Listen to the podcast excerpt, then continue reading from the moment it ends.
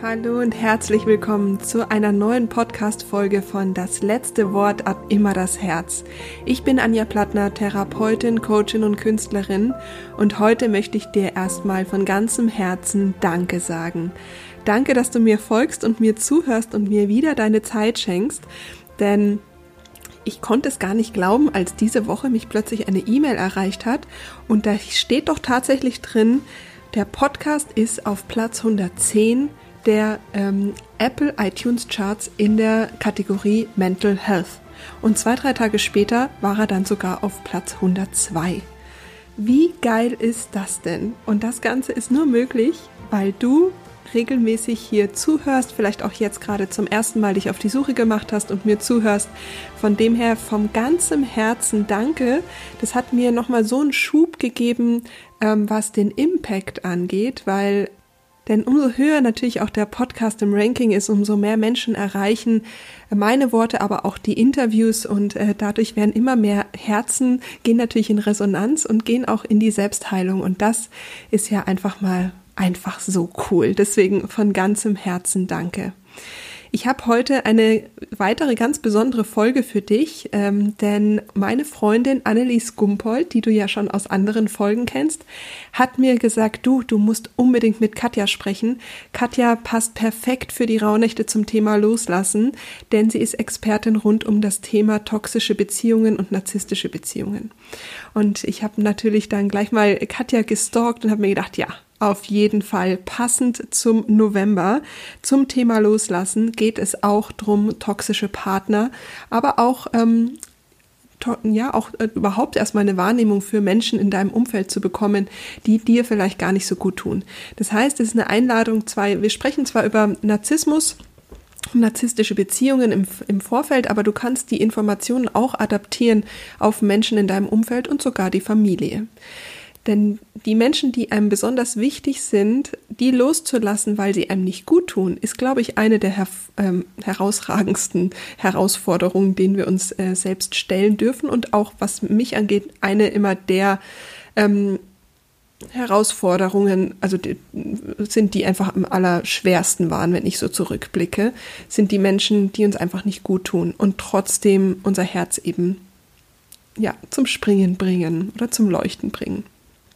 Katja Demming ist psychologische Beraterin und Expertin rund um das Thema narzisstische Beziehungen. Sie gibt Vorträge, Seminare, Workshops und arbeitet in eigener Praxis. Und ich wünsche dir jetzt mit diesem Podcast, dass du ähm, Inspiration, Mut und Vertrauen findest, dich aus eventuell toxischen Beziehungen in deinem Umfeld zu befreien. Ja, liebe Katja, so schön, dass du dir die Zeit genommen hast hier im Podcast. Das letzte Wort hat immer das Herz. Ich freue mich von ganzem Herzen, heute mit dir über so ein intensives und wichtiges Thema sprechen zu dürfen.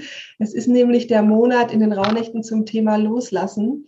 Und äh, das Thema Narzissmus, narzisstische Beziehungen und sich auch daraus zu lösen, ist natürlich ein Kernthema, wenn es um Loslassen geht, weil das auch gar nicht so leicht ist. Vielen Dank, dass du dir die Zeit genommen hast.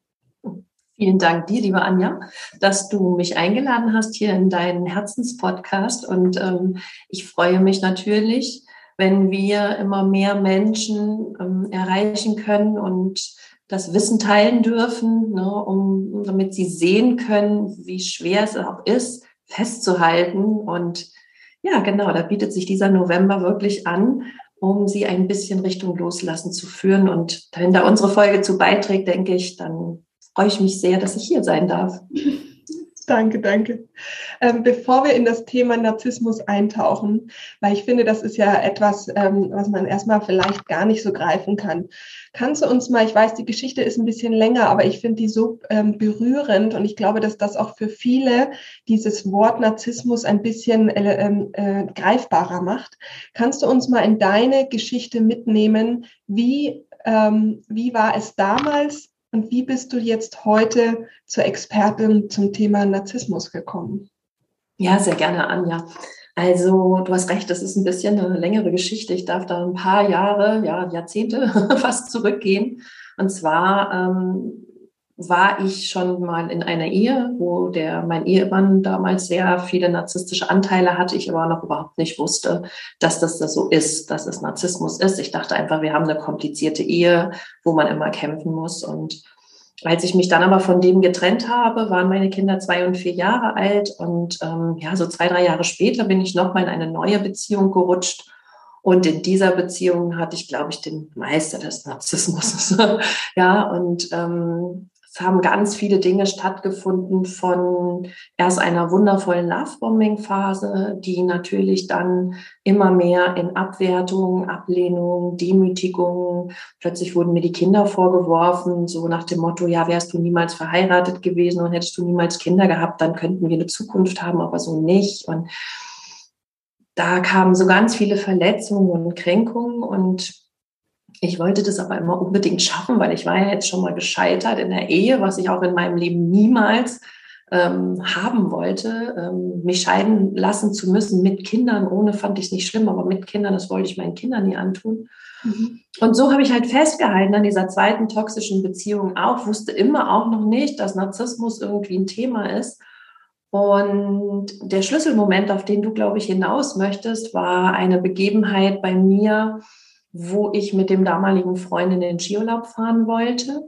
Und ähm, ja, wir uns eigentlich darauf gefreut hatten, aber so drei, vier Tage vorher kriegte ich ganz schreckliche Rückenschmerzen und merkte zunehmend auch, dass ich meinen linken Fuß nicht richtig bewegen und nicht richtig heben konnte. Und dann dachte ich mir, ich gehe mal schön zum Chiropraktiker, lass mich schnell einrenken, weil ich hatte immer schon Probleme mit dem Rücken und dann wird das schon gehen, dann werde ich schon in den Skiurlaub fahren können. Und als ich da aber war, merkte er sehr schnell, glaube ich, dass, dass da was nicht stimmt. Und er sagte, ich renke hier gar nichts ein, aber ich mache Ihnen jetzt direkt für morgen einen Termin im MRT. Und ähm, als ich aus dem MRT kam am nächsten Tag, stand der Radiologe vor mir und äh, hielt mir die CD in der Hand und drückte mir die in die Hand und sagte so, äh, Sie gehen bitte jetzt sofort in die Universitätsklinik, in die Neurochirurgie. Die Oberärztin äh, erwartet Sie. Und ich habe dann noch so gesagt, ja, ist es denn so schlimm? Und dann sagt er so, ja, sie haben einen doppelten Bandscheibenvorfall, also zwei Bandscheiben übereinander, sind rausgesprungen und der eine drückt so auf den Nerv, dass sie ihr Bein nicht mehr, ihren Fuß nicht mehr heben können. Und das ist eine richtige Lähmung. Und wenn wir da nicht sofort was machen, dann bleibt der Fuß auch für immer gelähmt. Und ich war dann natürlich völlig fertig, bin in die Neurochirurgie gefahren. Die Ärztin guckte sich das an und sagt, wann haben Sie das letzte Mal gegessen, getrunken? Ne? Wir operieren um 16 Uhr. Und ähm, ja, in dieser Angst heraus rief ich natürlich meinen damaligen Freund an und sagte, hey, wir können nicht in den Skiurlaub fahren, es geht nicht, ich muss operiert werden und ganz dramatisch, ganz schlimm, ich habe solche Angst. Und alles, was er sagte, war, Katja, du kannst nicht in den Skiurlaub fahren. Ich kann. Und dann habe ich gesagt, nee, du kannst nicht, du musst mir jetzt zur Seite stehen, ich brauche dich, ich will dich da haben. Und dann hat er gesagt, hey, ich habe mir extra neue Skier und neue Stiefel gekauft und ähm, die will ich natürlich fahren. Und ähm, ich war völlig schockiert und habe mich völlig, völlig einsam gefühlt. Und ja, dann ging aber alles ganz schnell. Ne? Der Anästhesist kam und ruckzuck lag ich auch im OP und verbrachte dann diese Tage dann alleine tatsächlich im Krankenhaus. Klar, Freundin war da, aber nicht mein Partner. Und ähm, als der Sonntag kam und er zurückfuhr, rief er mich an und sagte so, hey, ich ähm, brauche noch eine Stunde und dann bin ich zu Hause und ich so, oh, ich freue mich so auf dich, wie schön, ne? Das wird, ähm, ich brauche dich jetzt hier. Und dann sagte er, wie kommst du denn darauf, dass ich noch mal ins Krankenhaus komme? Und äh, dann habe ich gesagt, ja, wie kommst du drauf, nicht zu kommen? Ja, und dann sagt er, ich, ich bin total müde, ich bin total geschafft, ich muss jetzt schlafen und außerdem bist du morgen eh entlassen. Ja, und dann habe ich einfach nur recht bald das Gespräch beendet und dann kam so diese unendliche Traurigkeit in mir auf. Und ich lag da in diesem Bett und, und habe so geweint und habe mich immer gefragt, Mensch, Katja, warum gerätst du immer an Menschen, die dich nicht sehen, die nicht für dich da sind, die dich nicht versorgen, die dich ablehnen und die dich irgendwie auch belügen und betrügen? Und dann kam so eine Stimme oben auch von der Zimmerdecke, die zu mir sagte, ja, weil du dich nicht siehst und weil du dich belügst und weil du dich betrügst und weil du dich ablehnst. Und ich weiß nicht, woher diese weiße Stimme kam, aber irgendwie ging das sofort mit mir in Resonanz und ich habe sofort gedacht, da ist was dran. Und in dem Moment habe ich beschlossen, dass ich irgendwas ändern muss. Dass es so nicht weitergehen konnte. Ich wusste noch nicht was, ich wusste noch nicht wie, aber ich wusste, dass das nicht mehr länger Teil meines Lebens sein durfte, dass ich die Augen vor mir selber verschließe. Und so bin ich dann anschließend in eine Reha gekommen und hatte dort ähm, auch mir eine Psychologin zur Seite geben lassen. Und da habe ich dann in der Reha zum ersten Mal das Wort Narzissmus gehört. Und dann habe ich mich tatsächlich erstmal schlau gemacht. Damals gab es noch nicht so viele tolle Podcasts, sondern ich habe es wirklich googeln müssen, in Foren gelesen, dann Bücher gelesen, die es schon gab. Und habe dann verstanden, ja, was diese Menschen mit mir gemacht haben und dass ich nicht die Einzige bin auf der Welt, der es so geht, sondern dass es ganz, ganz viele gibt. Und je mehr ich verstanden habe von dem, ja, vom Narzissmus, sagen wir mal, ich will nicht das Krankheitsbild ins Auge fassen, sondern ne, vom Narzissmus, desto klarer wurde mir eigentlich, dass ich nicht schuld bin, dass ich so behandelt wurde, wie ich behandelt wurde mhm. und dass es einen Weg herausgeben muss. Mhm. Und so fing meine Reise mit dem Thema Narzissmus an. Ich kriege also auch ganz viele Bilder von, äh, von so verschiedenen Situationen, weil ich glaube, diese Krank, also diese Situation im Krankenhaus kann man adaptieren auf so viele ähm, andere Situationen, die ich jetzt in anderen äh, Coachings schon gehört habe, aber wahrscheinlich kannst du sie doch auch in die Vergangenheit schon sehen, die nur nicht ganz so in your face sind, oder? Also, dass du solche Situationen vorher auch schon erlebt hattest, ähm, wo dein Partner nicht da war, wo er, wo er nichts getan hat oder so, aber das noch als normal das ist halt dann so ähm, gegolten hat, weil das ist ja nicht nur eine Situation. Äh, das, was ja so spannend ist, ist, dass man das ja mit sich so lange machen lässt und mhm. als normal ansieht. Ähm, ich würde gerne noch, bevor wir da jetzt in die Zukunft gehen und du uns dann erzählst, wie die Reise weiterging, noch mal gerne in die Vergangenheit schauen, um so ein bisschen diese, ähm, diese Muster auch noch mal aufzuweichen, weil ich glaube, dass bei ganz vielen das normal aufgeweicht werden darf. Mhm. Ähm, also wie, wie würdest du so die Zeit vor diesem äh, Wake-up-Call äh, mal beschreiben? Also was war so dein Normal? Also ich glaube, dass ich ähm, schon in meiner Kindheit gelernt habe, dass man sich anpassen muss, ein braves Mädchen sein muss. Und ähm, ja, dadurch, dass ich einen sehr viel beschäftigten und erfolgreichen Vater hatte, ähm, war es immer auch ein Stück weit so, dass ich es gewohnt war, eben übersehen zu werden oder dass man keine Zeit für mich hatte oder dass man sich für mich interessiert hat. Und dieses Gefühl habe ich natürlich mit in meine Beziehung genommen, weil wir versuchen ja immer das aufzulösen, was wir in der Kindheit nicht heilen konnten, in den Beziehungen zu heilen. Und zu hundertprozentiger Sicherheit habe ich mir natürlich genau solche Männer wieder gesucht, wie ähnlich die die meinem Vater ähnelten, ja, mhm. und ähnlich waren, die mich auch abgelehnt haben. Und das wurde dann so ein bisschen ein Verständnis von Liebe. Ich bin in der Kindheit so geprägt worden, dass mhm. ich darum kämpfen muss, sichtbar zu werden, darum kämpfen darf, ähm, geliebt zu werden, gesehen zu werden, dass man sich überhaupt für mich interessierte. Und die Männer, die ich danach hatte, waren auch Männer, die irgendwie wichtig waren, wo der Beruf immer im Vordergrund stand, wo ich eigentlich immer nur kleine dumme Mädchen war, so ungefähr, ja, die zu funktionieren hatte. Und von daher habe ich diese Art des Miteinanders, aber auch diese Art, geliebt zu werden, einfach aus meiner Kindheit mit in meine Beziehung genommen, ohne sie jemals zu hinterfragen. Und ähm, ich kann mich schon, weil du fragst, ob ich vorher schon mal so kleine Anzeichen gesehen habe, ich kann mich schon daran erinnern, dass ich ein paar Mal so Momente hatte, wo ich gedacht habe, oh, ich muss vielleicht mal meine Erziehung hinterfragen. Und diese Deckel habe ich aber ganz schnell wieder zugemacht, weil ich Angst hatte, dass da was rauskommt, was mir nicht gefällt.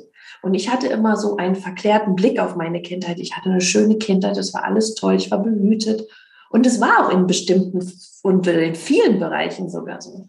Aber gerade in diesem Bereich, insbesondere mit meinem Vater, war es eben nicht so. Und ich glaube, wenn ich da die Kraft gehabt hätte, früher schon mal hinzuschauen, dann hätte ich vielleicht auch schon früher daraus es geschafft. Ne? Ja. So dachte ich einfach, Beziehungen sind so, Beziehungen sind kompliziert, man muss sich immer irgendwie anpassen und unterordnen, man muss viel aushalten, ja. Und dann ist das so ein schleichender Prozess, dann wird es immer mehr, immer mehr, immer mehr.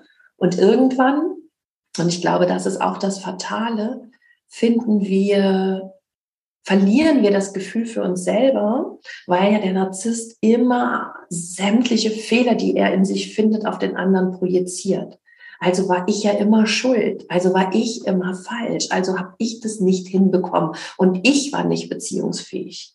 Mhm.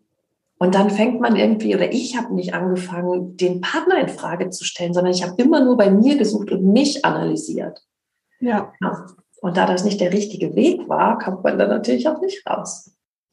Ja, muss ja auch sagen, dass die Narzissten äh, nicht nur jetzt äh, sehr äh, intelligent in dem sind, was sie tun und sehr das Ganze natürlich auch in, im Unterbewussten so machen, ähm, sondern es ist ja auch, die sind ja auch so shiny boys, ja. Es ist ja auch dann sehr schwer aus dieser Drogen Welt, die die auch kreieren, die sind ja schon auch Abenteurer, da ist spannend, da ist was los, die sehen gut aus, die sind beliebt, da ist ja schon auch so ein, ich nenne es jetzt mal Magnetismus der anderen Art um sie herum.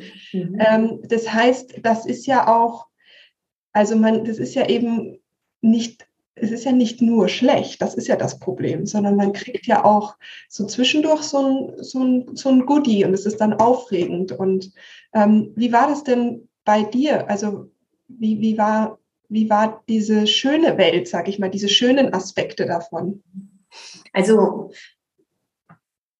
gerade bei meinem Partner nach der Ehe war das so, dass ich wirklich sagen kann, ich glaube, ich bin in meinem ganzen Leben noch nie so geliebt worden. Und ich habe mich auch noch nie bis dato so geliebt gefühlt.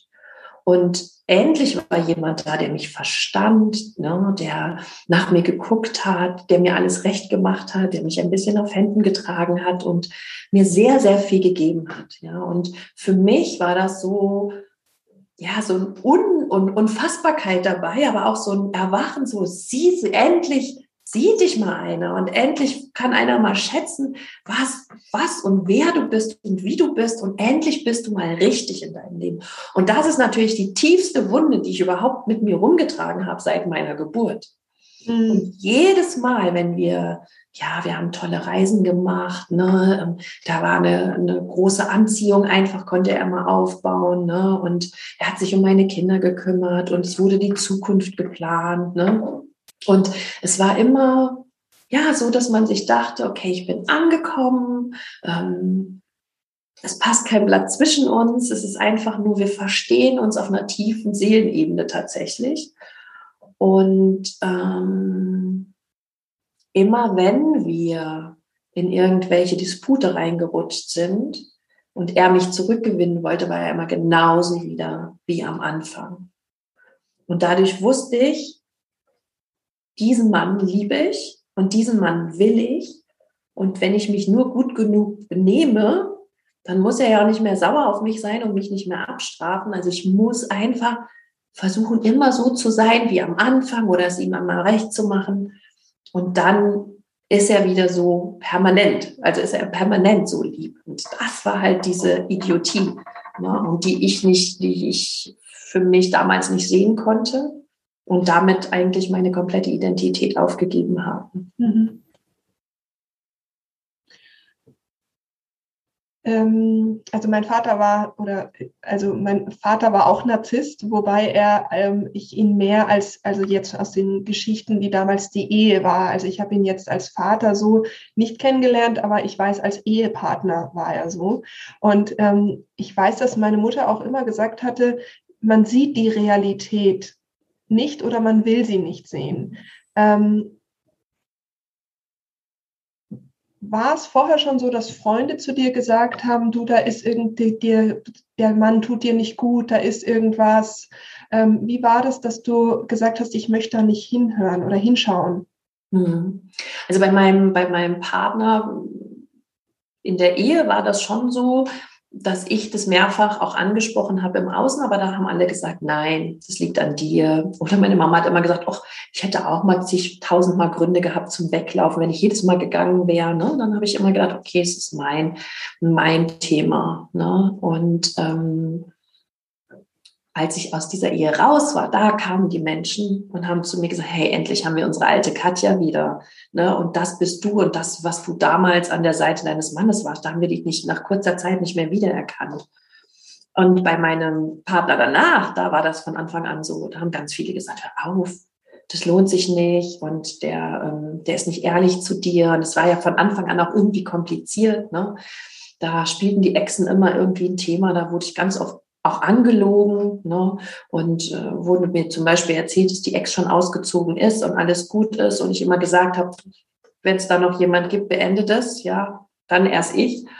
Und ähm, ja, dann wurde mir irgendwelche Geschichten erzählt, ich habe die geglaubt und im Nachhinein habe ich erfahren, die ist noch gar nicht ausgezogen. Und das ist das, was ich mir rückblickend ein bisschen vorwürfe. Warum bin ich da nicht gegangen? Warum habe ich mich auf den ganzen Mist noch eingelassen? Aber ich glaube, das waren zwei Aspekte. Zum einen, weil ich mich so geliebt gefühlt habe und die Wunde geheilt wurde. Und zum zweiten, weil ich es auch unbedingt schaffen wollte. Ich wollte nicht wieder scheitern. Ja. Und irgendwann waren die Kinder halt involviert, dann will man es noch mehr, damit die nicht jetzt auch sich wieder davon verabschieden müssen, weil die sich ja auch gut verstanden haben.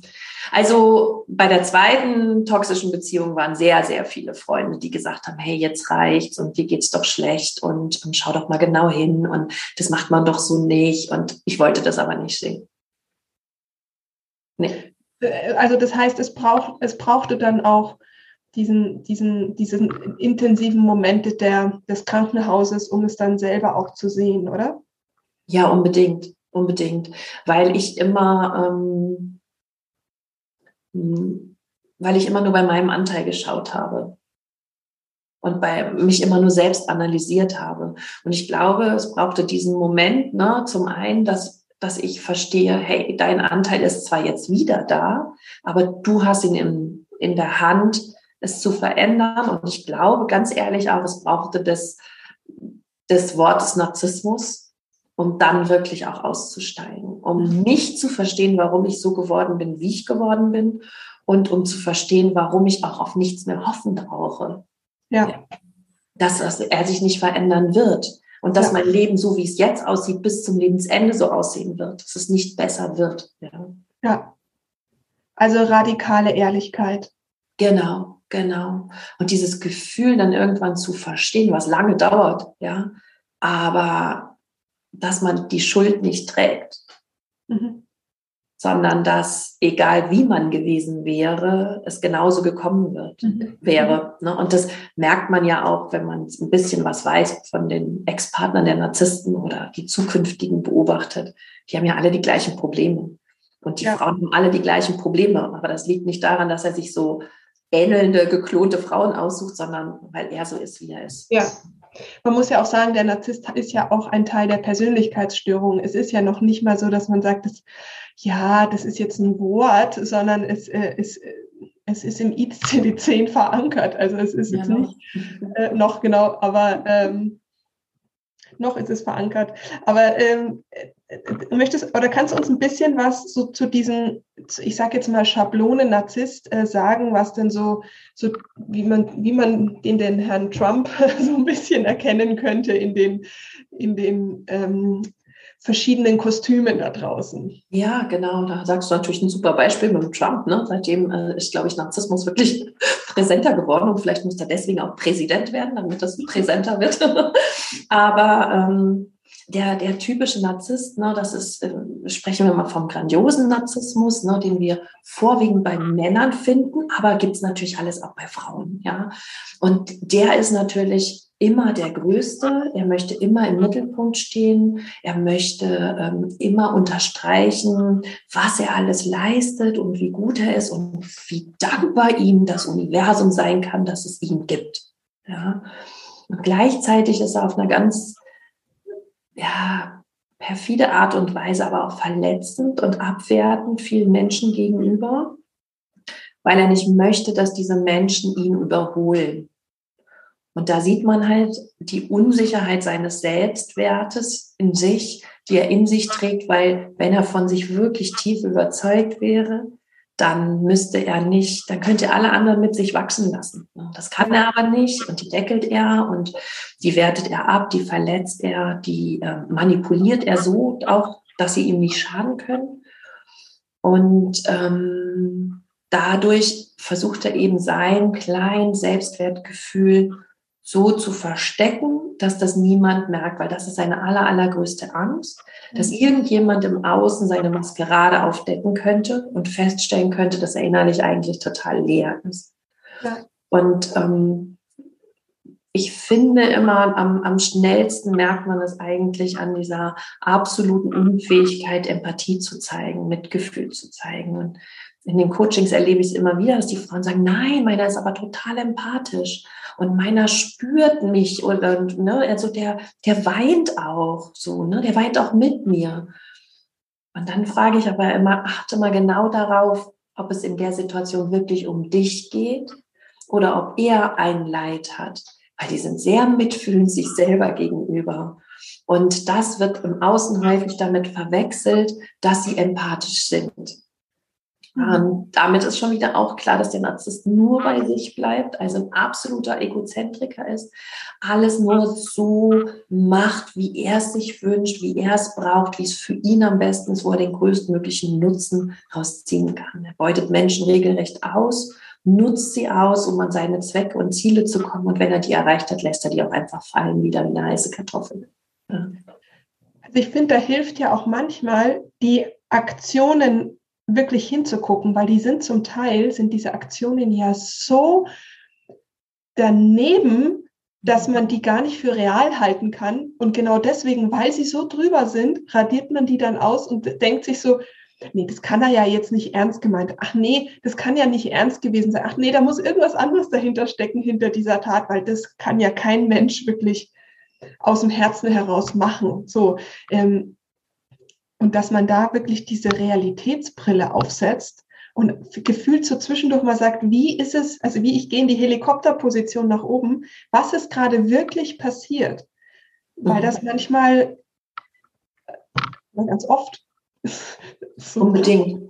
Unbedingt, Anja, und da sagst du auch was Richtiges, was für einen Außenstehenden völlig logisch ist. Aber wenn du in der Suppe schwimmst und wenn du in dieser toxischen Beziehung bist, dann müsste dieser Realitätscheck ja eine Konsequenz mit sich bringen. Ja. Und die, die, die Opfer, sage ich jetzt mal, oder die Partner von Narzissten sind nicht in der Lage und haben nicht die Kraft, diese Konsequenz wirklich durchzuziehen. Und deshalb gehen sie lieber in die Idealisierung. Ja oder als Schutzschild auch in die Verdrängung. Also ich habe ja mein Buch geschrieben und als ich mich versucht habe, an ja, schlimme Situationen zu erinnern, habe ich festgestellt, ich finde die gar nicht mehr. Ich kann darauf gar nicht wirklich zugreifen, weil ich die alle verdrängt habe, ausgeblendet habe, äh, mir heruntergeredet, schön geredet habe. Und Gott sei Dank habe ich immer ein bisschen Tagebuch geführt, so dass ich dann recht schnell mich wieder erinnern konnte. Ähm, aber auch jetzt, wenn du mich noch fragst, auch kannst du mir noch mal drei, vier, fünf Beispiele erzählen? Das kann ich nicht, weil ich das weggedrängt habe. Und das ist natürlich ein bisschen auch ein Überlebensmodus, Ne? Weil das, was danach kommt, halt einfach auch wahnsinnig schwer ist. Ne? Ja. Total. Deswegen war es mir nur jetzt auch noch mal äh, kurz zu sagen, weil ich weiß jetzt schon, dass jemand sagt, ja, ich erkenne mich gerade wieder, was kann ich denn da tun? Bin ich auch am Verdrängen? Und wenn das eben so ist, dann, ähm, wenn da schon was in Resonanz geht, dann eben mal zu gucken, wenn ich das jetzt aus einer Erzählerperspektive, aus meinem Selbst gerade, dass ich in der Situation bin, rausgehe und eben in, ich sage jetzt mal, in so einen Helikopter fliege, wie würde die Situation jetzt von einem neutralen Blick aus aussehen? Du hast ganz recht, wenn man dann eben sagt, okay, jetzt sehe ich's, hat's ja Konsequenzen, will ich nicht sehen. Und trotzdem wäre das der erste, ich sag mal, der erste Schritt, dass es einem vielleicht auch erstmal besser geht, ist einfach erstmal zu sehen, noch ohne, ohne, ich muss mich daraus zu befreien, ich muss was verändern, aber es erstmal sehen. Das ist definitiv so, aber ich frage mich gerade, ist es nicht meistens sogar so, dass es die beste Freundin macht und äh, die Mutter oder die Schwester und wir es gar nicht sehen wollen? Also ich würde sagen, ich hatte genügend Leute drumherum, die die mhm. Helikopterposition eingenommen haben, aber ich habe es nicht ins System gelassen. Ja, Aber ich glaube auch, dass, weil es darum geht, dass jemand anders es mir sagt. Ich glaube, dass man den, den also diese, diese, dieses, diese, ich sag mal, wie die Truman's Show, dass man sich, man hat sich ja quasi im Außen eine, eine Fake-Welt auch aufgebaut. Und ich glaube, dass es so kleine Risse braucht, in die ich zwischendurch mal durchlupen kann und gucken kann, da gibt's eine andere Welt. Ich bin noch nicht so bereit, aber ich weiß, sie gibt's. Und ich glaube, dass das was so dieses Selbst-Empowerment äh, angeht, es braucht, glaube ich, schon diese Risse, ähm, um, um zu sagen, oh, ich glaube, ich brauche Hilfe, weil ich schaffe es selber nicht. Aber ich weiß, da draußen gibt es eine andere Welt. Und irgendwas läuft hier gerade völlig verquer. Mhm. Ähm, weil ich, weil bis jemand, auch ich weiß nicht, wie es bei dir ist, aber bis jemand kommt und sagt, okay, ich brauche Hilfe, vergeht ja meistens schon eine Weile. Und ähm, das vielleicht ja. einfach nur so als Anregung für jemand, der sagt, okay, ich ich bin vielleicht bereit, meine Realität ein bisschen mal zu überprüfen mit diesen Rissen. Unbedingt, da sagst du was sehr Schönes. Ähm, und ich würde noch ergänzend hinzufügen, dass wenn Sie jetzt meine Geschichte hören, den Podcast hören oder sonst irgendwie andere Geschichten von Menschen, die auch in toxischen Beziehungen waren und wie du eben auch schon gesagt hast, wenn das mit dir in Resonanz geht und wenn du sagst, mir geht's genauso, dann ist es häufig so, dass wenn ich vom anderen die Geschichte höre, mehr sehe, dass das nicht richtig läuft. Und wenn ich mich dann aber irgendwo damit identifiziere, ich mir dann auch sagen kann, okay, dann läuft bei mir auch was nicht richtig. Genau. Ja. Und das ist, glaube ich, auch der Punkt, wo die dann im, beim Podcast hören anfangen müssen zu weinen, weil sie sich dann nämlich nicht länger verstecken können und weil sie dann eben sagen, okay, ich habe eigentlich den gleichen Mist wie die Frau, die das da gerade drin erzählt. Ja. Genau, genau.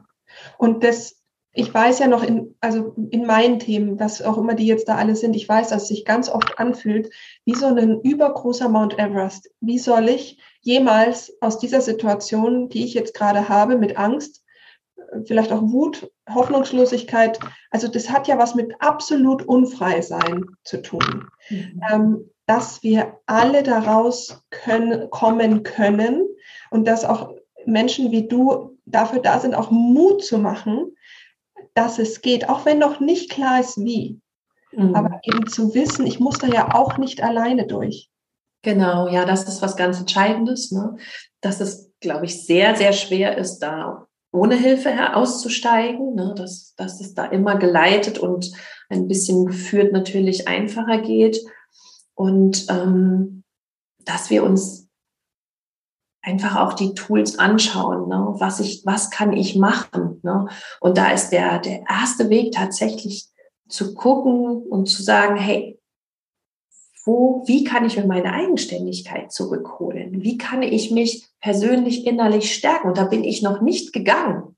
Das ist erstmal alles das, was du versuchen kannst, um selber wieder an, an innerer Stärke, an Kraft, an, an Identität zurückzugewinnen.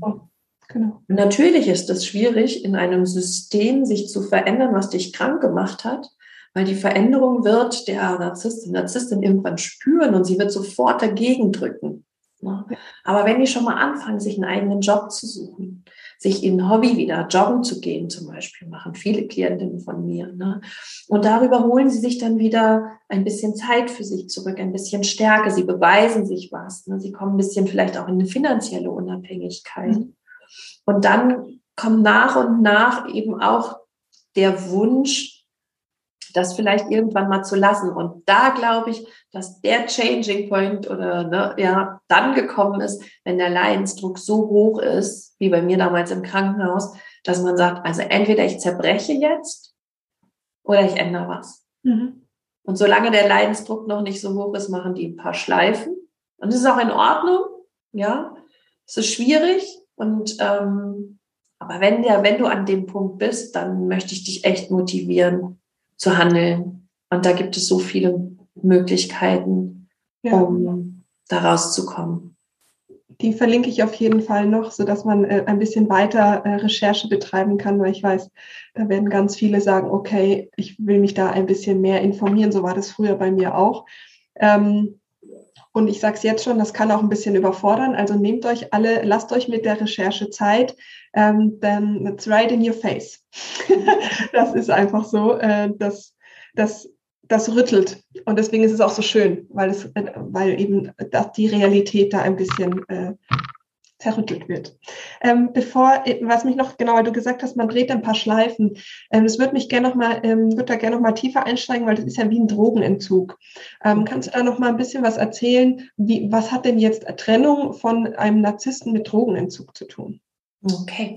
Ja, wenn wir mit in, in, einer gesunden Beziehung sind, sage ich mal, und man irgendwann an dem Punkt angekommen ist, wo man sich nicht mehr versteht, dann tut das auch weh. Ne? Dann geht ein gemeinsamer Traum, der zerplatzt und da ist halt auch die Gewohnheit, die verloren geht. Man muss sich neu ausrichten und das ist schon auch schwierig, aber nach ein paar Tagen, Wochen, ähm, ja, steht man wieder und dann geht man wieder seinen Weg.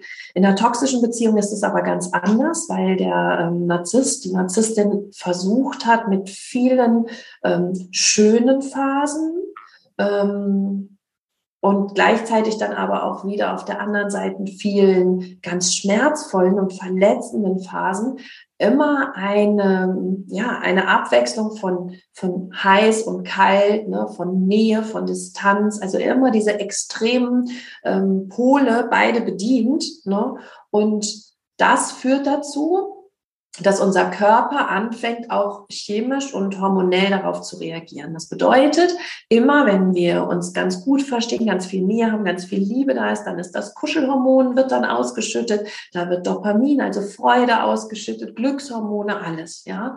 Und in dem Moment, wo wir aber dann plötzlich wieder abgewertet werden, nicht gesehen werden, versetzt werden, wo wir herausfinden, dass wir belogen und betrogen wurden, dann kommt natürlich die ganzen Stresshormone zur Ausschüttung, wie Adrenalin und Cortisol Cortisol und Noradrenalin. Und dadurch, dass der Narzisst ja in seiner Art der Beziehungsführung immer heiß, kalt, heiß, kalt macht, gewöhnt sich unser Körper daran, immer Dopamin und Adrenalin im Wechsel auszuschütten. Und irgendwann haben wir das so quasi in uns verinnerlicht und unseren Körper darauf geeicht, dass er nicht mehr anders kann, dass er immer nach Adrenalin Dopamin braucht und auch nach Dopamin wieder Adrenalin. Und das ist quasi wie eine Sucht. Und unser Kopf und unsere Logik unterstützt uns dann genau so dabei, damit der Körper die Ausschüttung bekommt. Zum Beispiel ähm, wissen wir dann zum Beispiel, wenn wir jetzt irgendwas dem Narzissten sagen, dann gibt es wieder Krach. Ja, und wenn wir ihn jetzt kritisieren, dann gibt es Krach. Und gerade war es noch so schön. Und plötzlich ähm, kann der Kopf und der, der innere Saboteur, alle sind irgendwie in einen am Wirken und da muss man es doch aussprechen, obwohl man weiß, es ist nicht in Ordnung. Und das ist einfach dieses, was wir fast nicht mehr kontrollieren können und wo der Körper süchtig nach dem ständigen Wechsel von Adrenalin und Dopamin ist. Und auch wenn wir die Beziehung beendet haben, geht dieser, diese Sucht nach diesen beiden konträren hormonellen Ausschüttungen immer, immer weiter. Und entweder sehen wir uns so sehr nach Dopamin, dass wir zurückgehen, mhm. oder wir holen uns zum Beispiel Adrenalin wieder ins Leben, indem wir ihn stalken, indem wir doch noch Kontakt zu ihm aufnehmen, indem wir ähm, uns was erzählen lassen von, von unseren gemeinsamen Freunden, ob er wieder eine neue Freundin hat. Ne? Und diese dies, aus diesem hormonellen chemischen Prozess auszusteigen, das muss man genauso aufbauen wie ein Drogenentzug. Und ich glaube, wer das verstanden hat, bringt dann auch ein Mitgefühl für die Menschen mit, die wirklich in einer toxischen Beziehung gelandet sind und nicht herauskommen. Weil wir wissen auch, wir, wir, wir bewerten vielleicht auch Alkoholiker oder Drogenabhängige ne? und bringen aber sofort das Verständnis mit, dass der nicht von jetzt auf gleich die Flasche weglegt oder die Spritze weglegt, ne? weil wir wissen, das ist ein Prozess und da braucht man Hilfe und Unterstützung, um da rauszukommen. Aber innerhalb von Beziehungen bringen wir das Verständnis nicht mit. Da sagt jeder, ja, warum lässt du dich so behandeln? Bist du selber schuld? Ja, dann musst du halt drin sitzen bleiben. Und das ist auch das, was mir immer so weh tut, weil viele Klientinnen sind am Ende super alleine, weil keiner mehr da ist, der das Verständnis dafür aufbringt, was da mit ihnen passiert und warum sie da nicht raus können. Mhm. Und deshalb ist es gut, wenn man da jemanden an seiner Seite hat, der das selber durch hat, der weiß, wie, wie, wie schmerzhaft es ist und wie, wie schwierig es ist, diesen Kaltentzug tatsächlich auch auszuhalten. Und es dauert im Körper mindestens drei Monate, nichts gehört und gesehen zu haben. um es einigermaßen erträglich zu machen. Und erst nach einem Jahr kann man sagen, ohne irgendeinen Kontakt und eine Information vom, vom ähm, Ex-Partner, dass dann der Körper einigermaßen wieder normal und gesunde Hormone ausschüttet. Und das ist schon echt so eine Riesentragweite und so ein, ja, ein, ein, ein echt tragischer Prozess auch. Da müssen halt alle durch und das ist halt sehr, sehr, sehr, sehr schwer. Ja. Was sind denn so Mechanismen, die ein Narzisst auch gerne an den Tag legt, damit ähm, also die sind ja alle sehr manipulativ und deswegen sind die nicht so offensichtlich, die dazu führen, dass die Personen, die Partner quasi sich selbst immer so in Frage stellen und ihre Identität verlieren. Was sind denn so, so Mechanismen, wie zum Beispiel jetzt das Gaslighting, was, ähm, ja, was finde ich ja immer so ein Wahnsinns, Wahnsinnstool ist, was sie benutzen. Ja, genau. Gaslighting ist, ähm, glaube ich, sogar was, was wenn wir genau darauf achten, vielleicht sogar mal viel öfter passiert, als wir uns manchmal vorstellen, auch innerhalb, also auf beruflicher Ebene oder insbesondere auch manchmal auf freundschaftlicher Ebene. Also da ist es schon schön, dass du es erwähnst und dass wir drüber sprechen. Gaslighting ähm, bedeutet, dass sie, dass Menschen dir signalisieren, dass deine eigene Wahrnehmung völlig, völlig durchgeknallt ist, dass die nicht stimmt, ja. Zum Beispiel hm, kann ich jetzt von mir sagen, wir haben uns verabredet, morgen Abend um 19 Uhr komme ich zum Abendessen zu dir und wir essen mit den Kindern zu Abend und machen es uns irgendwie schön. Okay. Am nächsten Abend, morgen, äh, Abend habe ich halt alles fix fertig, ja, und 19 Uhr, 19.15, 19.30, 20 Uhr, es kommt keiner.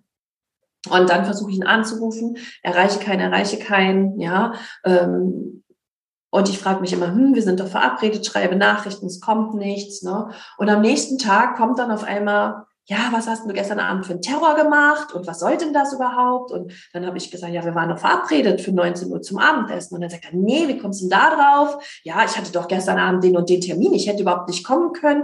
Und ich so, nee, wir haben das doch besprochen und du hast das gesagt. Und der so, nee, Quatsch, du hast mir wieder nicht zugehört. Ne?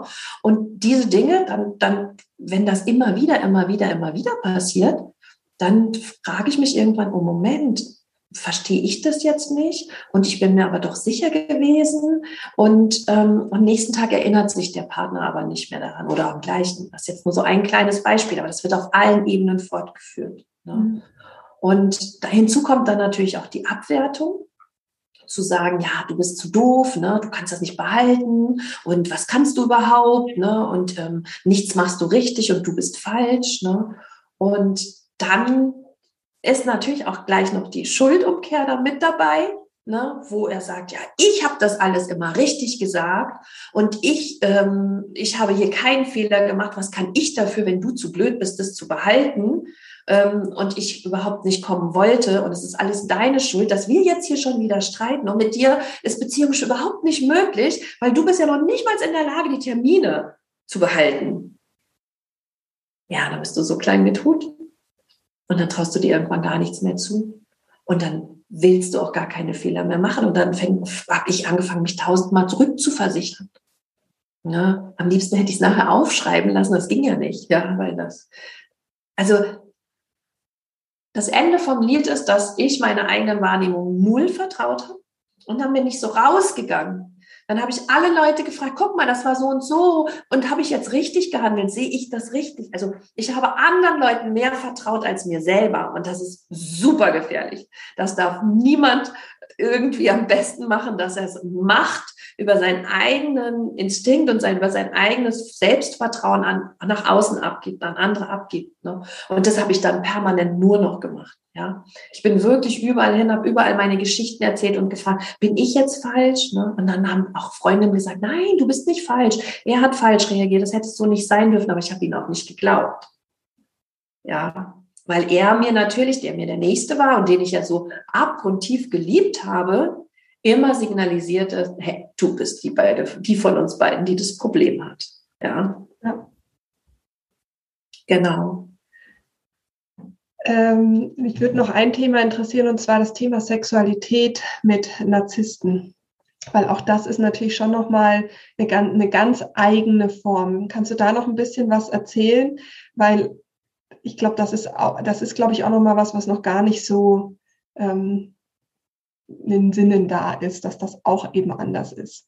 Ja, wobei ich so jetzt, also nicht aus meiner eigenen Erfahrung, aber aus den Coachings schon auch zwei unterschiedliche Gruppen feststellen kann. Einmal die, die am Anfang sich bemühen, mhm. ähm, aber trotzdem irgendwie auch eher sexuelle Probleme haben und dann auch sehr schnell überhaupt nicht mehr mit dem Partner schlafen, also gar nicht mehr auf der Ebene ähm, etwas stattfindet, wo sich dann auch eben viele fragen, wo ist dann die Bindung oder warum ist es ähm, so. Bei mir ähm, und bei vielen anderen, bei der anderen Gruppe ist es aber so, dass der Sex etwas extrem Besonderes ist, dass man eine ähm, sexuelle Erfahrung macht, wie man sie vielleicht bis dahin nie gemacht hat und dass es ähm, ja auch, dass auch da auf körperlicher sexueller Ebene eine Sucht stattfindet und auch hier man das Gefühl hat, man ist etwas Besonderes. Ne? Es, es, es sind Dinge, die man da macht, die man nur mit mir machen konnte. Dieses Verständnis habe ich immer bekommen, also dieses äh, Gefühl habe ich bekommen. Und ähm, das, auch das wollte ich nicht verlieren. Ja. Und ähm, es ist schon noch mal schwieriger, das erlebe ich auch in meinen Coachings, wenn noch eine sexuelle Abhängigkeit und eine sexuelle Sucht mit dabei ist, weil den und dieses dann im Gesamtpaket loszulassen, fällt noch mal sehr viel schwerer. Ja. Aber dazu kommt ja trotzdem auch das Thema Treue, oder? Treue. Äh, ich, ich weiß nicht, wie viele treue Narzissten es unter dieser Sonne gibt. also ich kann immer nur wieder feststellen, dass ich in, äh, in meinem Leben diese Erfahrung nicht machen durfte. Die waren alle untreu. Und in den Coachings mache ich auch die Erfahrung. Und ich glaube, aber das ist vielleicht auch böse oder voreingenommen, ich glaube, die Damen, die sagen, nee, der hat mich nie betrogen und ich war immer nur die Einzige, die haben nicht hingeguckt. Ich glaube, ein Narzisst braucht so viel Selbstbestätigung von außen, dass er sich ständig irgendwo eine Aufwertung sucht und dass er auch ständig im Außen immer irgendwie aktiv ist und sich die Bestätigung eben auf sexueller Ebene oder auch bei Frauen, bei anderen Frauen oder bei anderen Männern ähm, sucht.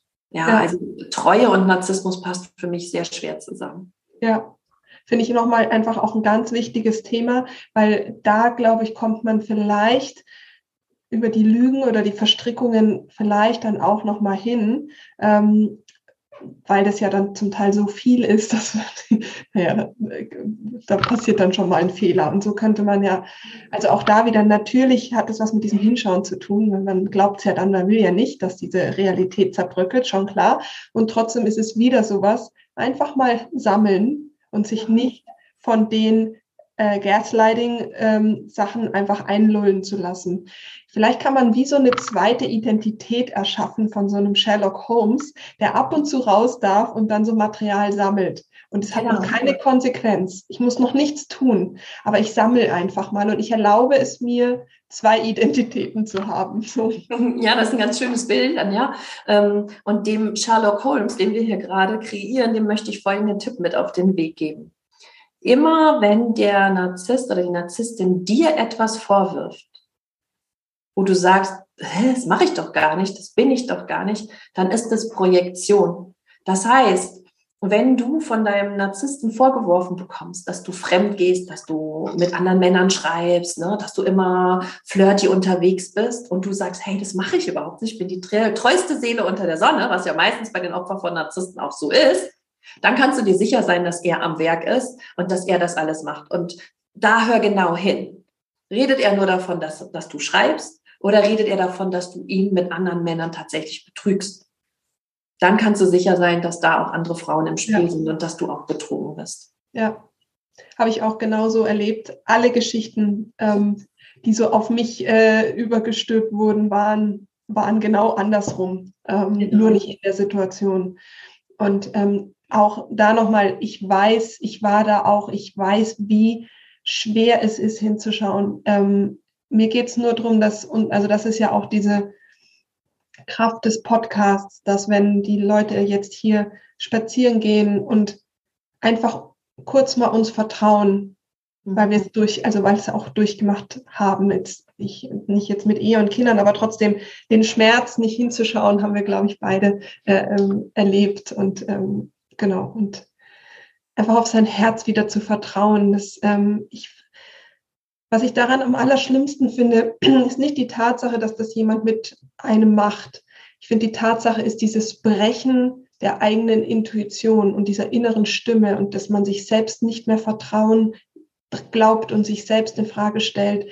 Dieses Brechen der eigenen ja, Persönlichkeit und Intuition, das ist das, was, und dass, ich, dass man das eben auch machen lässt, ist das, was, äh, was halt, finde ich, am, am grausamsten an dem Ganzen ist. Genau, und da könnte man sich ja jetzt vom Außen auch fragen, oder ein Narzisst würde sagen, ja, du hast das ja mit dir machen lassen, ne? was kann ich denn dafür? Ja? Und ich glaube, also ich sage immer, der Narzisst, wir suchen uns ja den Narzissten, um unsere inneren Kindwunden zu heilen. Mhm. mhm. Und der Narzisst missbraucht unser inneres Kind. Ja. Und deshalb lassen wir das zu, weil wir in dem in dem Gefühl, was gerade vielleicht geheilt werden möchte, noch nicht erwachsen sind, noch ja. nicht angekommen sind. Und ich habe so viele Frauen, die sagen, ich schäme mich so, dass ich das alles mitgemacht habe. Und dann sage ich immer, hey, wenn ein kleines Kind eine ja. Situation nicht geregelt kriegt, muss sich dieses Kind schämen? Nein. Ja, und hier ist es wirklich so, dass der Narzisst sich an dem kleinen Kind missbraucht. Ja, voll. Da, ja, danke dafür nochmal. Das stimmt, das ist ähm, äh, ja das ist ganz wertvoll, dass wir da auch einfach nochmal, auch, auch als, als Baby, also äh, als, als Kleinkind, Dreijährige, Vierjährige, dass wir da eben in, in diese Wunde rutschen. Ja. Genau, und deswegen ist es auch für den Transformationsprozess so wichtig, dass wir uns quasi neu beeltern mhm. und dass wir in diesem Fall wirklich uns in der Kinderrolle sehen und jetzt sagen, hey, ich bin erwachsen, ich kann jetzt für dich sorgen.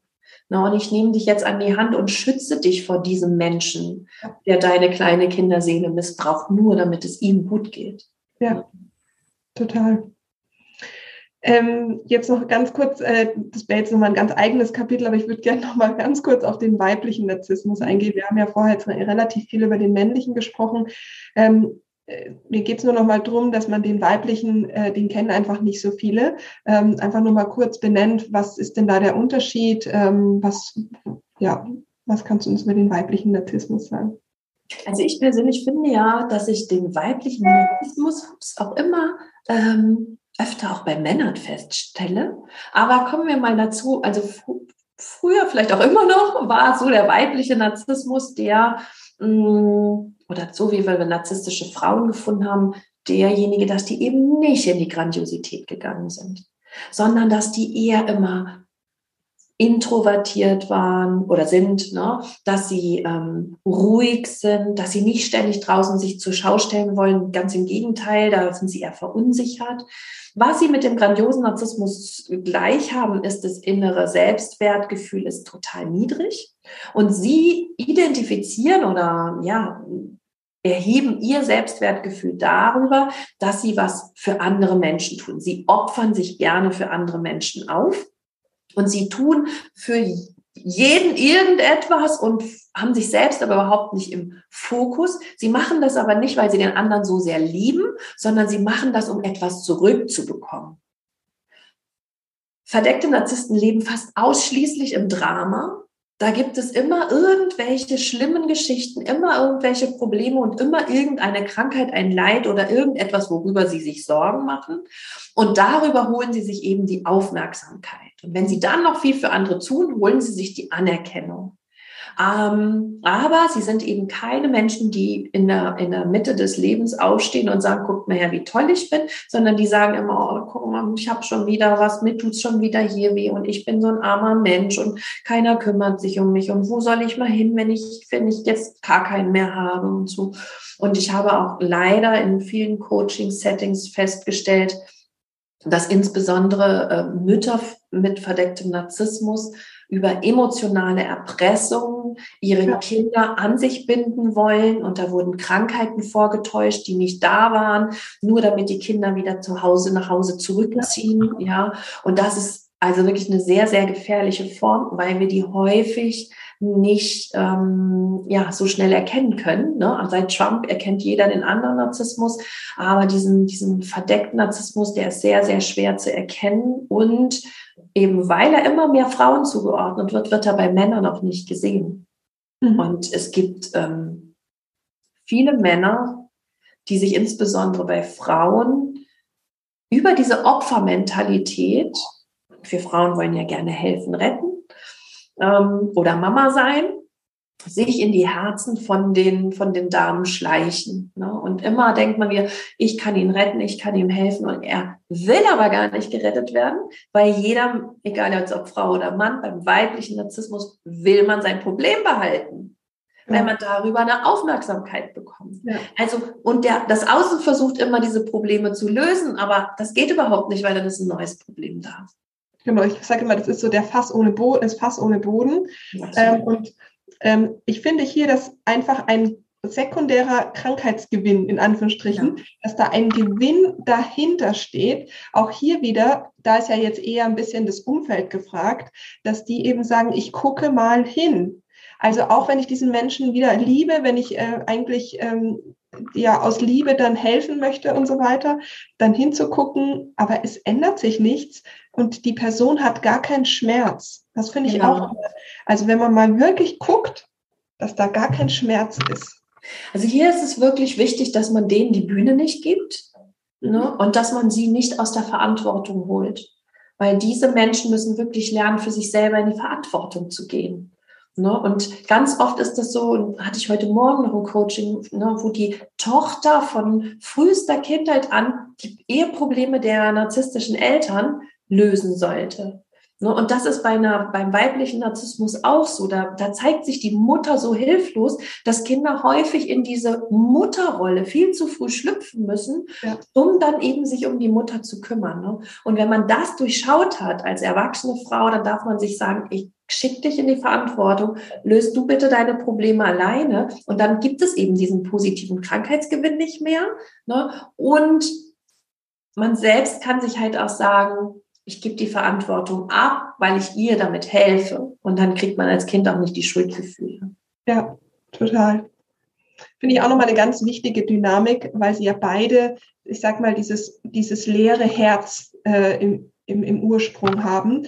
Und was mir da auch nochmal wichtig ist zu sagen, dass ja dass wenn wir jetzt einfach mal hingucken, dass die Generation der Eltern ja erzogen wurde aus der Kriegsgeneration, da war kein Platz dafür, dass die kleinen Kinder in ihrer Emotionalität aufgefangen wurden. Das heißt, die Wahrscheinlichkeit, dass es einfach viele leere Herzen gibt, die einfach nicht so erkennbar sind, ähm, ist halt sehr hoch. Also ich glaube, dass es einfach richtig, richtig häufig diese Dynamiken gibt, ohne dass wir wissen, dass es diese Dynamiken gibt und suchen ja dann wieder die Schuld bei uns, obwohl mit uns ja eigentlich erstmal gar nichts ähm, in Anführungsstrichen falsch ist. Das finde ich auch immer nochmal äh, ganz wichtig, weil wir sind keine Tankstelle für die ganze Welt da draußen. Absolut, das ist tragisch. Ne? Und ich meine, es ist ja auch, und das ist auch wieder so wichtig für jeden zu erkennen, wenn wir jetzt mal über Narzissmus in Familien reden, ne? dass die Eltern häufig nicht besser konnten. Ne? Ja. Und ich glaube, jeder, der Mutter oder Vater ist, der weiß, dass das so gut macht, wie er es kann. Ja. Ne? Und ähm, bei uns entsteht ja häufig das Ding, wenn mein Vater, meine Mutter mich nicht liebt, dann bin ich irgendwas stimmt mit mir nicht, dann bin ich schuld, weil ich nicht so bin, wie sie mich gerne hätten. Und diese zwei Parameter aufzulösen ist total wichtig, dass man sagt, hey, die konnten mir nicht zeigen, dass sie mich lieben, weil sie selber überhaupt nie gelernt haben, was Liebe ist, weil sie selber nie geliebt wurden.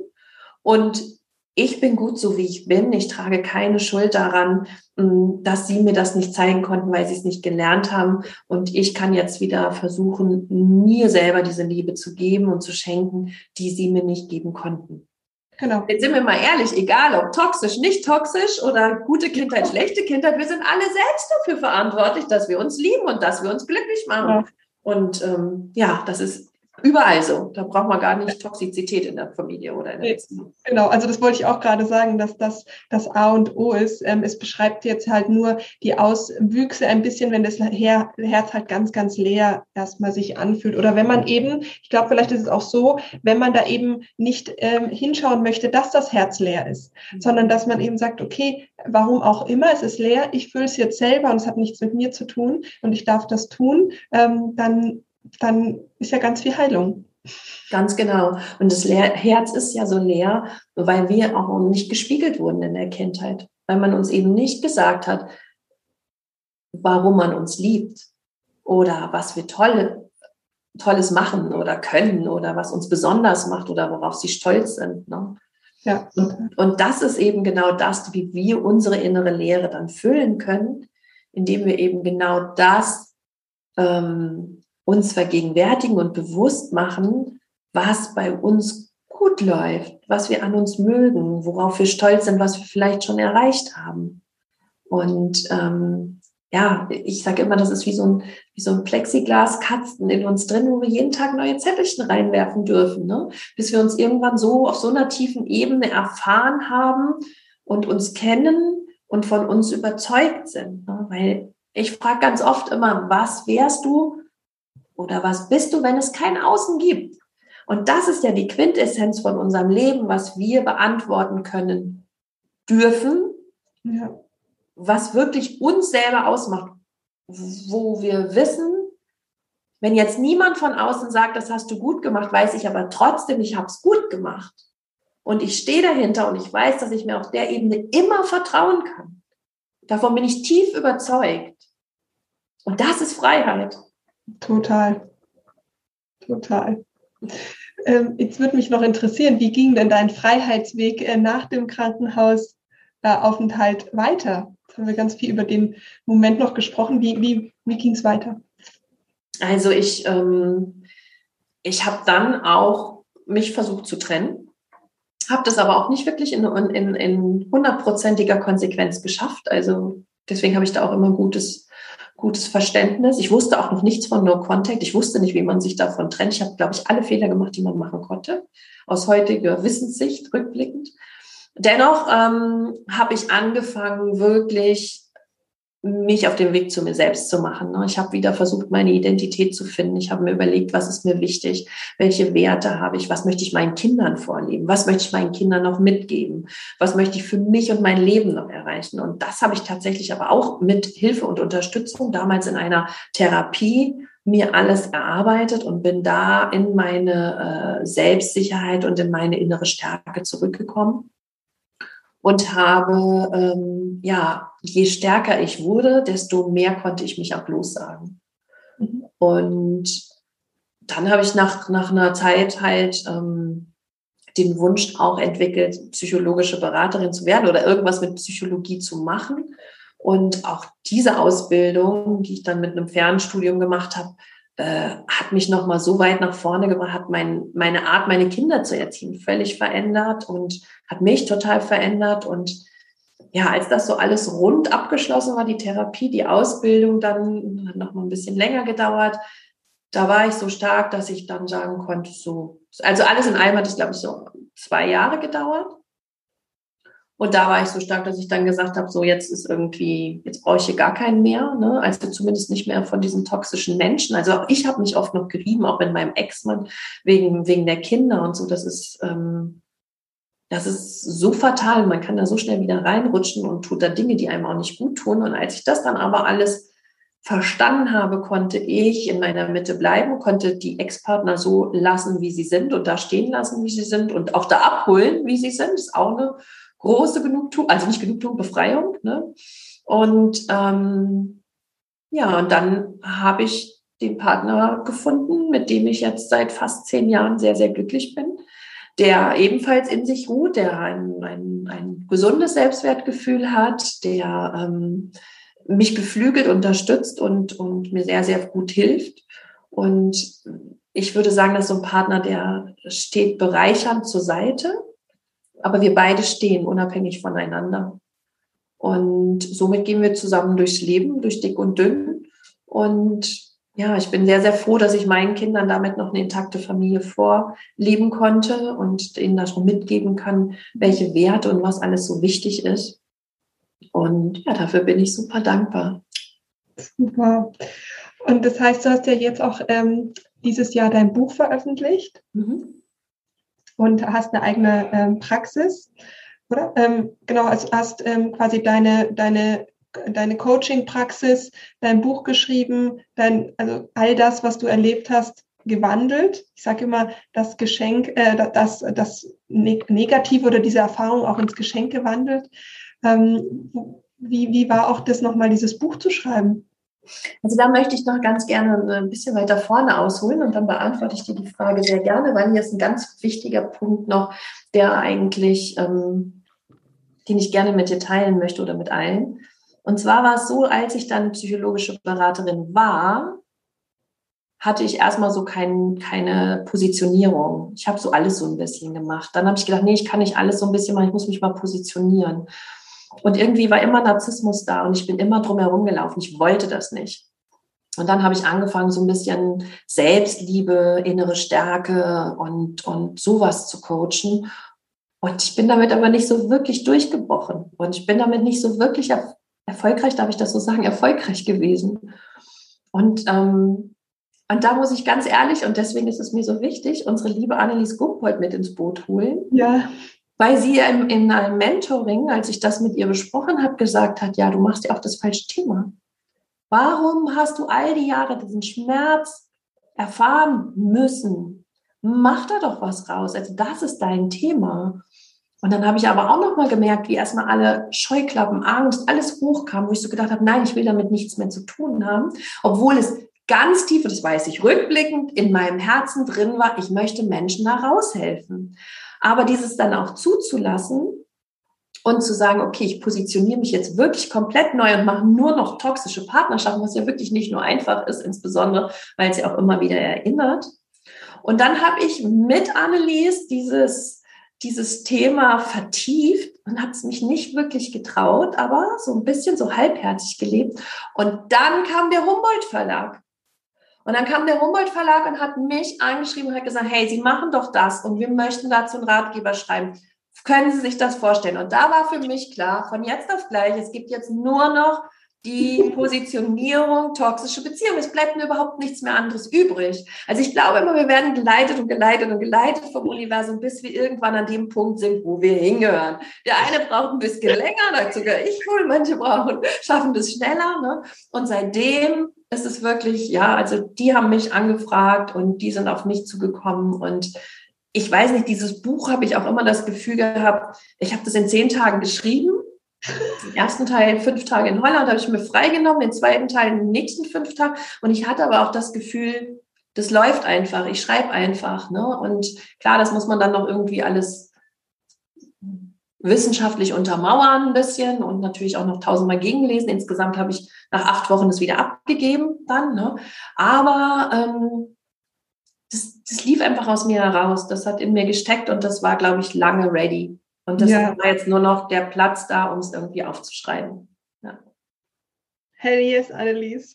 ja, unbedingt, unbedingt. Und heute, ne, heute weiß ich das ja, hey, weißt du, selber hast du es damals immer gecoacht, hey, das ist deine Lebensgeschichte, ne? Das musst du, das musst du machen oder das hast du erfahren, um jetzt anderen Menschen damit zu helfen. Für mich war das ja alles klar, aber ich selbst habe ja auch im Coaching viele Psychologen und Psychotherapeuten. Ne? Wir sehen halt unsere eigenen Blindspots nicht. Ne? Was wir anderen predigen, kriegen wir für uns manchmal gar nicht selber hin.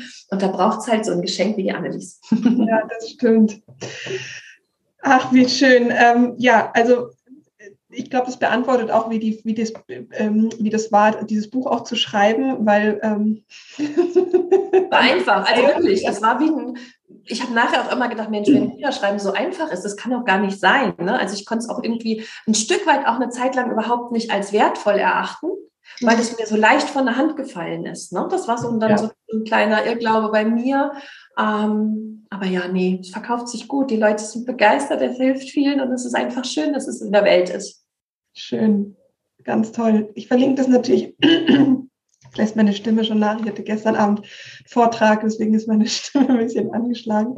Ähm, ich verlinke das alles in den Show Notes und äh, auch äh, die Links, die du mir vielleicht noch schickst, ähm, wo man eben ein bisschen recherchieren kann, wobei die wahrscheinlich auch im Buch zu sehen sind, oder? ja, die stehen im Buch, aber können wir gerne in die Shownotes packen. Schick ja, Sehr gut. Vielen lieben Dank für deine Zeit und all das, äh, all, all dein Wissen, dass du das äh, mit uns geteilt hast. Und ähm, vielen, vielen Dank von ganzem Herzen. Und ich wünsche dir alles Liebe und alles Gute und dass du noch so vielen Menschen aus auswegslosen Situationen helfen kannst.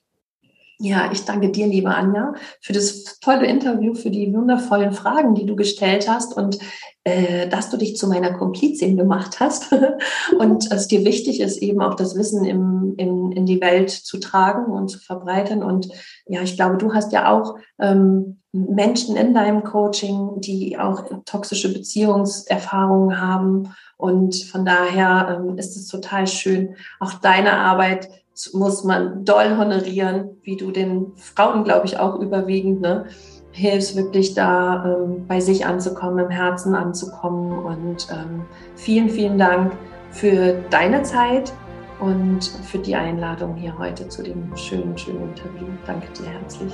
Dir